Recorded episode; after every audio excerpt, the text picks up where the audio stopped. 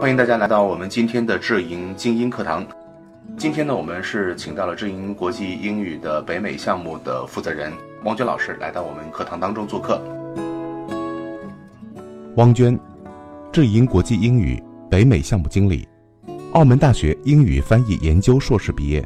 并多次应邀在香港和澳门参加学术演讲，曾任美国心理学会旗下学术期刊总编助理，澳门大学校长办公室翻译。回国后从事托福、ACT 教学八年，在教学过程当中不断参加考试，验证自己的教学方法，并获得托福一百一十九分的成绩。所教学生百分之一百提分。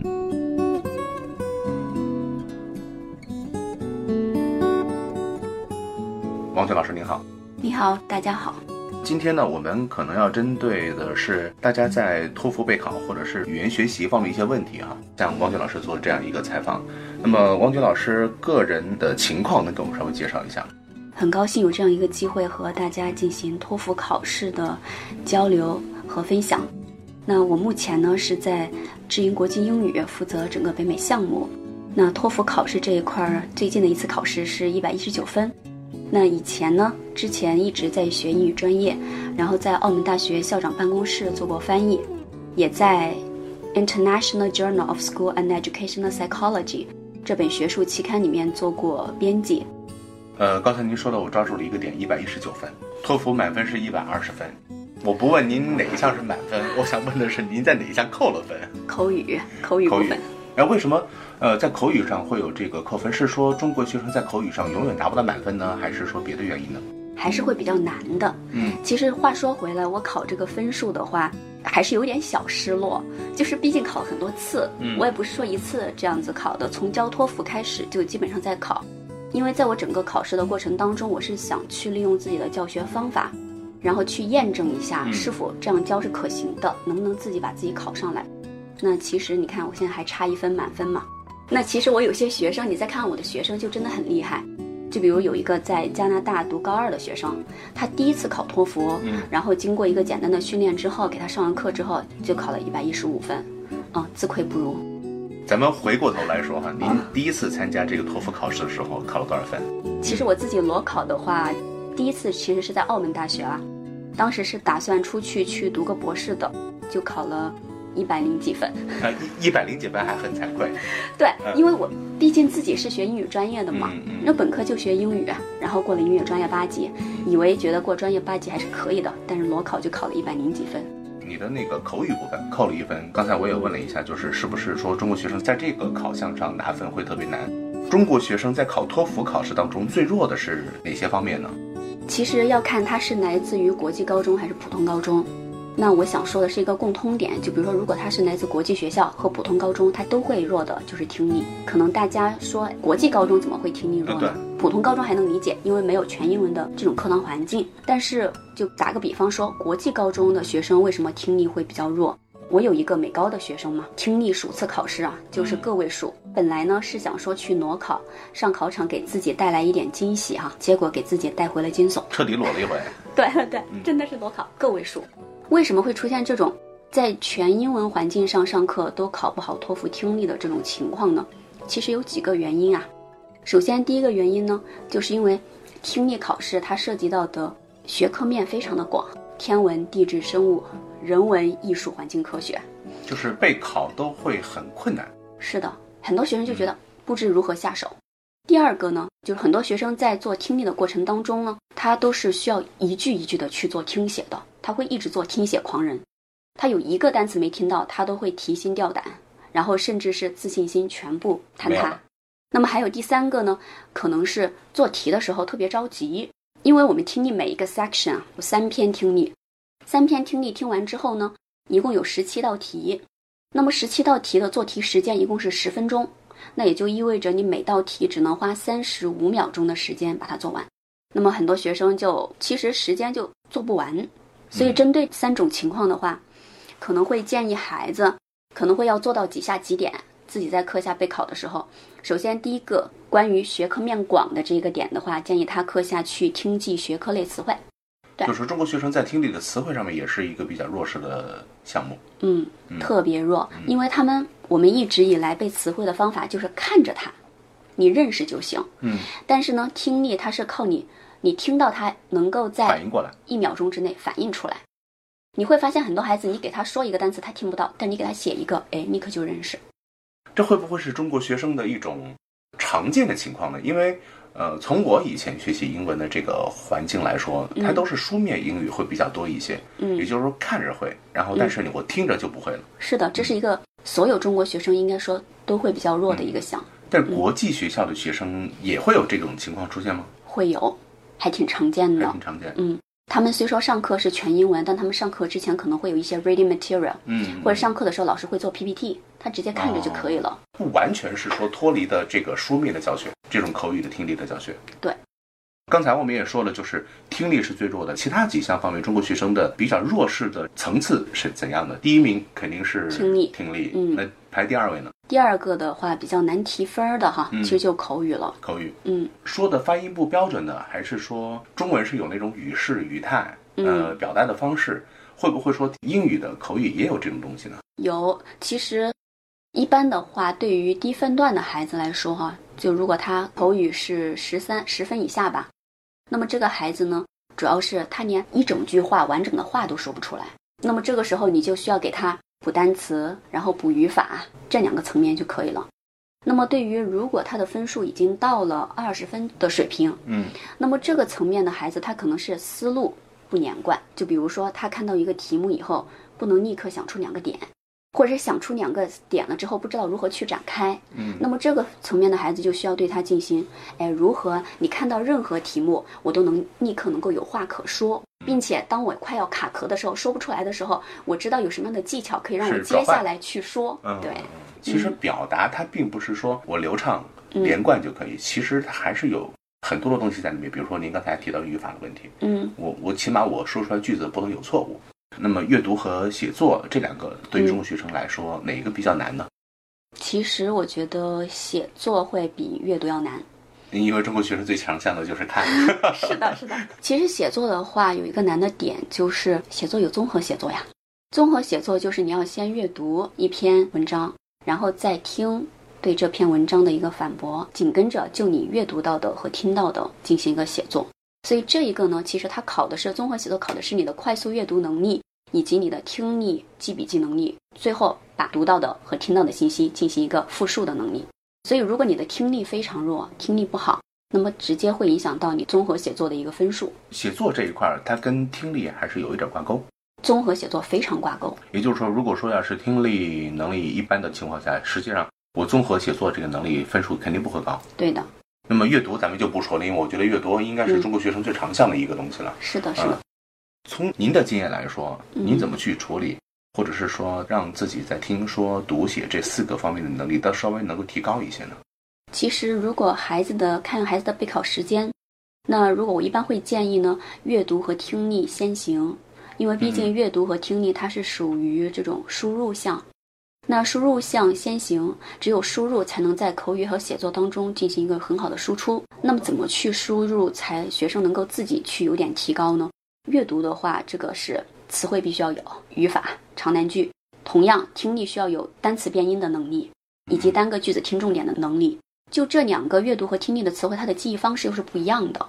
阅读是你只需要看着它认识就好，但是听力呢，一定要是锻炼你的快速反应能力。所以呢，对于这两个阅读和听力的词汇，在我们这一块项目里面呢，都会有相对应的一个检测标准。那输出项的话，是先准备我们所说的口语呢，还是先准备写作呢？输出项的话，如果前两项已经准备好了，那输出项这两项同时进行都是 OK 的。那口语的话，我会建议他每天都要说，不管他说成什么样子。然后写作的话，我会建议他，如果有时间的允许情况之下，是两天写一篇。基准的要求是多少篇？一般看它的时间段，我们的提分时间段的话，最短的目前这个项目是呃十天。就是基本上五篇。如果他十天能够全拖在这边的话，就是每天学习十个小时，嗯那么会让他每天都写一篇。哦，那压力还比较大。从我的角度来说哈，就是你让我听、让我写或者让我去看，可能会比较，哪怕是犯了错也无所谓。嗯，但是呢，我觉得说这个方面，中国人会有一个害羞的心理，会觉得啊，我说错了，万一被你指出来了，哎，多没面子。一般的话，我们这边学生很多学生怕展现出自己的这种弱点，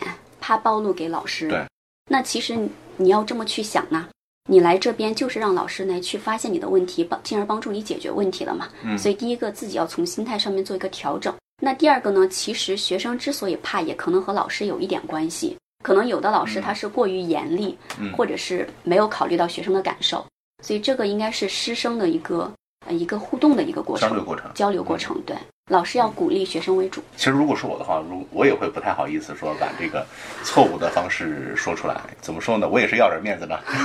流行话对吧？是的，是的，在学习上面不嗯能要面子呀。有没有一些捷径快速备考？听说读写，捷径，哎，语言的学习要讲捷径的话，我觉得靠自己会比较难一点。嗯如果自己加上有老师的指导，这样可能会算得上是应该是算是一种捷径了吧也。就是说取巧的捷径是没有的。看你对取巧的捷径的一个定义。嗯就您觉得什么算是取巧的捷径呢？不通，我我只是通过一些考试的技巧去提我的分数，是不是算取巧？因为我的语言功底没有打扎实。对考试的技巧的一个把握，看你说这个考试技巧指的是什么。嗯就比如说，我们现在市面上有很多老师，他可能会说他的考试技巧是什么？六个选项。我们知道托福阅读最后一题有六个选项，对对对你要选三个出来。那么他会教学生，首先你排掉那种有绝对词的 must、only 这种，嗯六个里面选比较长的那个。如果你说这是一嗯种技巧的话，我觉得这种技巧其实是没有太大的意义用处的，嗯没有意义。你如果给我说最后一题呢？我们知道考察托福阅读考察的是整篇文章最重要的观点是什么？嗯那么你可以把选项当中很明确的这种细节、太细节的选项排除掉，或者是文中没有出现的排除掉。我觉得这种技巧是可行的。也就是说，不是那种投机的技巧，是对扎扎实实的整个文章或者是观点的一个理解，然后是的再来做出这种判断。也就是说，不管怎么样，语言学习它肯定是没有一个投机取巧的，嗯它还是要建立在一个，首先是自己的语言功底是要打扎实的这个基础上，才有可能说做到提高分数。考前预测您觉得有用吗？ 因为现在都在看这个考前预测啊，因为我经常看到一些学生在备考的过程当中，上网搜的最多的词叫做考前预测，特别是前三天的时候，您觉得有用吗？这个东西？考前预测看怎么用吧，学生。嗯一般考前三天会出小范围的。那么这一个呢，建议可以用来去进行一个思路的训练，比如这个口语的独立口语一二题，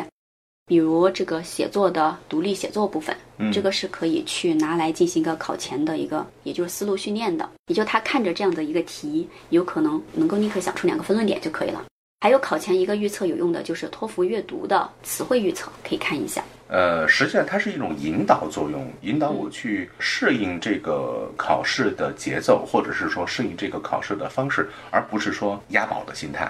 也许这题就能考呢，嗯不能有这种心态，对吗？嗯，是的，嗯，还有一种学生，确实以前哈、托福考试确实能压到，他可以整套整套的压到。几率多大？几率的话，我觉得应该肯定目前是很少很小很小了，嗯嗯因为目前基本上是拼盘的形式，哦，他不会说整套的去重复这个题了。现在拼盘的形式的话，就是比如说一七年三月份的这个口语和一六年二月份的口语是进行一个拼盘。哦，嗯明白。这样预测难度就会很大。所以呢，嗯大家抱着的心态只能是说去考前进行一个预热热身感觉。嗯嗯嗯，那也就是说，类似于像模考一样是有用的，对吗？模拟考试的话，它这个还不太一样，因为模拟考试是整套整套的模考，嗯嗯对吧？它真的是完全就像那种考场状态。嗯那这个考前预测的话，真的是只是为你打通这个思路，多看一点题。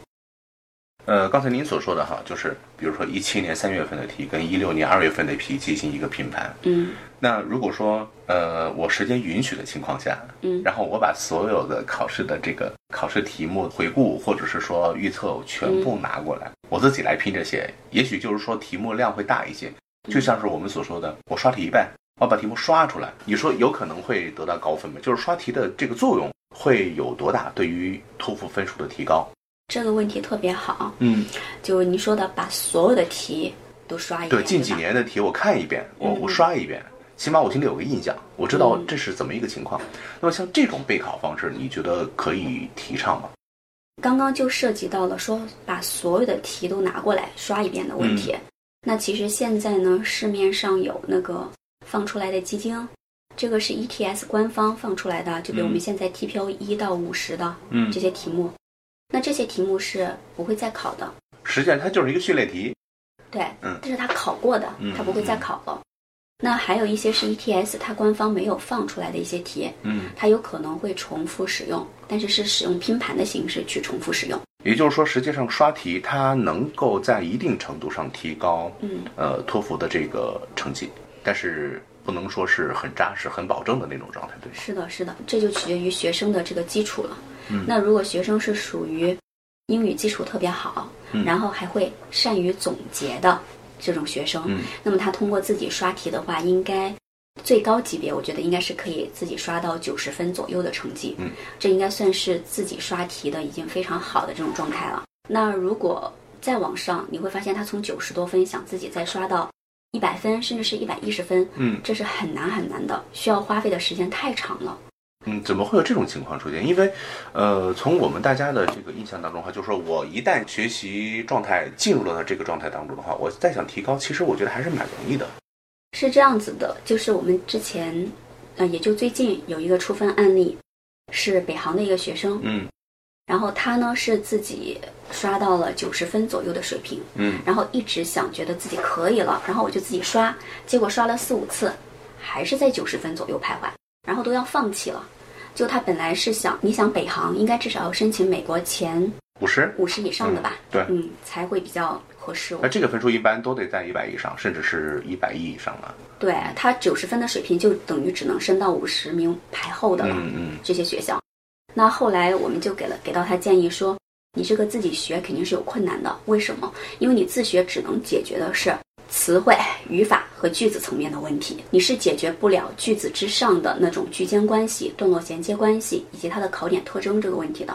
这三类问题一定是老师上课才能解决的问题。后来就通过与他进行一对一的咨询啊，以及知道他的哪些问题啊，然后后来他在十几天的时间之内就达到了一百零五分。啊，那很快从了。九十分到一百零五，就有些东西是一定需要老师去引导的。就比如咱们说的，再稍微深入一点，嗯就比如托福阅读的最后一题，托福阅读最后一题是非常难的，很多考了二十五分以上的学生哈、嗯托福阅读满分是三十分嘛，他都会做错。那为什么呢？因为最后一题考察的是每一个段落的段落中心怎么去抓到。那很多学生就会说第一句和最后一句，但不一定啊。也就是说，还是要通过一个系统的培训，还有一个就是，比如说方法的教学，啊对，另外还有一个就是对于题目的分析，只有这些东西是在学习老师教的这个过程当中是能够拿到手的。因为我们也知道哈，就是每月都会有托福考试。那么对于即将要进行托福考试的学生，你有什么建议吗？一百一十九分的老 师，即将要进行托福考试的考生，嗯，第一个，赶紧抓紧，如果是听力是弱项的话，赶紧背，嗯赶紧听记托福听力核心词汇。每天建议是至少一个 list，也就每天至少是一百个嗯听记词汇，因为托福核心词汇一共就两千多 个，啊，就就两千多个已经很 多了啊，那你每天背两百个吧， 两百个的话，两百这样个差嗯不多十天，对，十天就好了。一定要把听力词汇和那个分开去嗯记。第二个，多练口语，啊对，口语每天都要练，但是嗯其实练的基础之上呢，最好是有个老师能够给你进行一个有效的批改和答疑。嗯就是说还是得有人帮你纠正你的不对的地方，对，嗯，肯定的。最后写作同样，写作其实很多学生觉得我自己写就行了，多写就可以了。嗯，嗯嗯嗯。不，你写了之后必须有人给你修改，有你有人给你指点才可以的。就是这些东西呢，可能还是那句话，可能真的不是说你一个人自学，或者是说我自己 DIY 学习这个托福，我自己做练习，自己刷题能刷出来。嗯，也许你的学习能力特别强，你能刷到一个，比如说九十五分啊、但是如果再往上刷的话，可能每进一分都是一个很难的一个阶段。是的，嗯，就会比较耗时。出国的学生主要是时间是最宝贵对的，，耗时不间是起。最紧张的。对于这个托福的教学，其实还是有一个非常成体系的，或者是可以这样理解哈、就是说市面上一些其他的这个托福教学方式有什么不一样的地方？整个来说，其实我们的托福教学，我们现在有一个产品嗯叫托福六六六教学产品。嗯那这个产品的设计呢，是基于我们会通过阅读、听力、口语、写作四科当中，从零基础段的学生，他分别会在这四科当中存在的六大类问题，嗯然后提供相应的六种解决方案，嗯最后配备相对应的六种服务，哦所以我们简称为托福六六六教学产品。作为我是一个学生来说，我怎么会知道我在哪个方面会特别欠缺？因为每一个部分，比如说我听力，我可能也有一些，比如说词汇啊，或者是嗯说一些其他方面的这个问题。那么我写作可能会有一些语法呀什么之类的这种问题。这嗯个东西老师是怎么能够获取？然后难道说我我得跟老师不停的去交流，每一个部分都跟老师进行交流，老师来判断？那其实对于我们这边的学生来说呢，我们只需要几个点。嗯第一个就是我们只需要他的托福实际成绩，然后基本上他位于哪一个分数段，我可以通过他的一个分数预测出他可能存在哪一些问题。然后，如果学生觉得这个还不够，那么接下来呢，我们会跟他进行一对一的交流。嗯那么交流之前会要求学生先总结自己的问题。那么总结自己的问题之后呢，他还觉得迷茫，我们会给出相应对应的解决方案。一个是我们自己会有内部测试，啊，自己也有内部测试。对，嗯，这个测试题目的话，跟我们跟考试是一样的吗？我们的这个内测的话，它是全真的，嗯，嗯就和那个全部模拟 E ETS 考试就整个流程是时一模一样间都所是一有的题型样是的。的。当然，我们这边有，就比如说孩子的这个时间不够，嗯可能我们有一个短时间的模考题，嗯就比如说一点五个小时之内可以完成。就单项或者是多项，对，单项或者多项的。比如说听力指出一个 section，嗯，因为基本上那听一个 section，我们基本上可以预测出它存在什么问题。嗯嗯，有一个测试环节。呃，另外在教学的这个过程当中的话，跟其他的一些呃语言教学或者托福的这种教学有什么亮点吗？或者区别吗？呃，课程我们这边是这样子的，我们会根据，因为我们主要做一对一嘛，嗯高端教学这一块儿，那么会根据孩子的一个，首先孩子的一个情况，然后去个性化的定制他所有要上的课程。那么这个课程设置呢，我们甚至是可以在孩子刚开始就是做完入学测试之后，我们就给他制定好，也可以出来每节课上什么内容，相对应的课后作业是什么。那这是一个课程设置的一个具体化。那么第二个课程设置的具体化之后呢，嗯，我们会要求孩子给到我们具体的每天可以学习托福的时间，也就是我我们会把他每天的课后作业进行一个具体的量化，包括他每个小时具体要干什么，我们都会有专门的人来进行一个监督和检查。嗯嗯，这样一个环节的设置是我们希望呢，我们这个项目高端项目不仅仅是一个老师去上课，然后学生再走掉的这样一个过程。我们希望把它做成一个老师上课，学生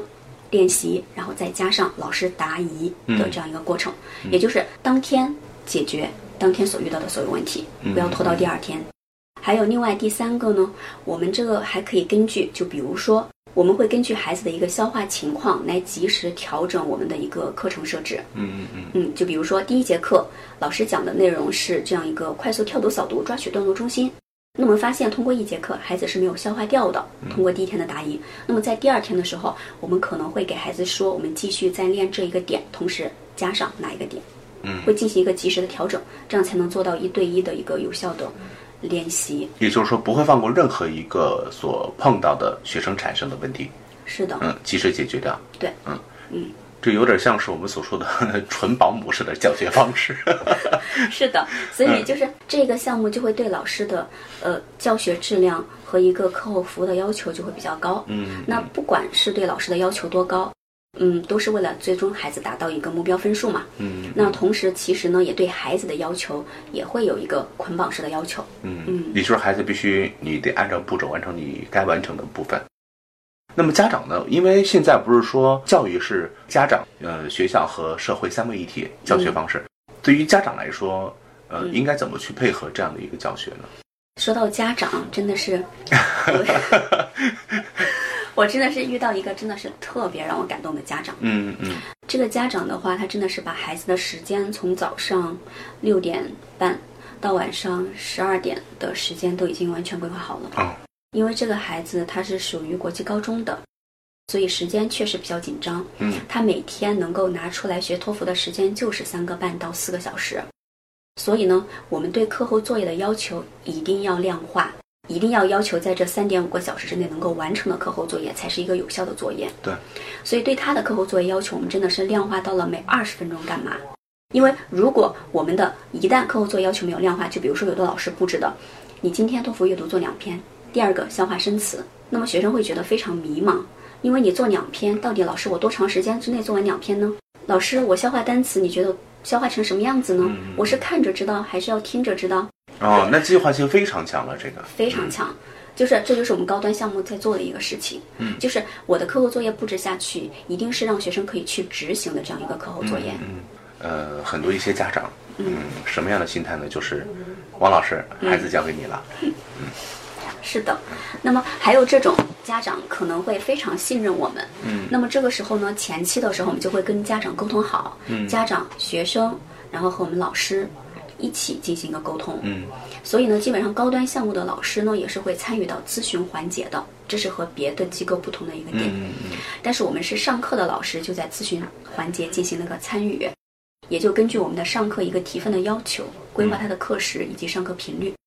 以及课后作业的一个所需要的时间，都是我们家长、学生和老师三方共同商议好的。那有没有说是定期要给家长做一些反馈？因为嗯作为家长来说，真的是撒手不管，嗯呃，我觉得不太可能。因为家长把孩子送来学习，都是希望能够了解到孩子，比如说近期的学习情况啦，嗯，呃，因为我们正常读书，它也一个期中考试的嗯这个家长会和期末考试家长会，现在托福高端项目在做的呢是每天都有反馈，啊，每每天给家长反馈，是的，嗯我们会做到每天反馈。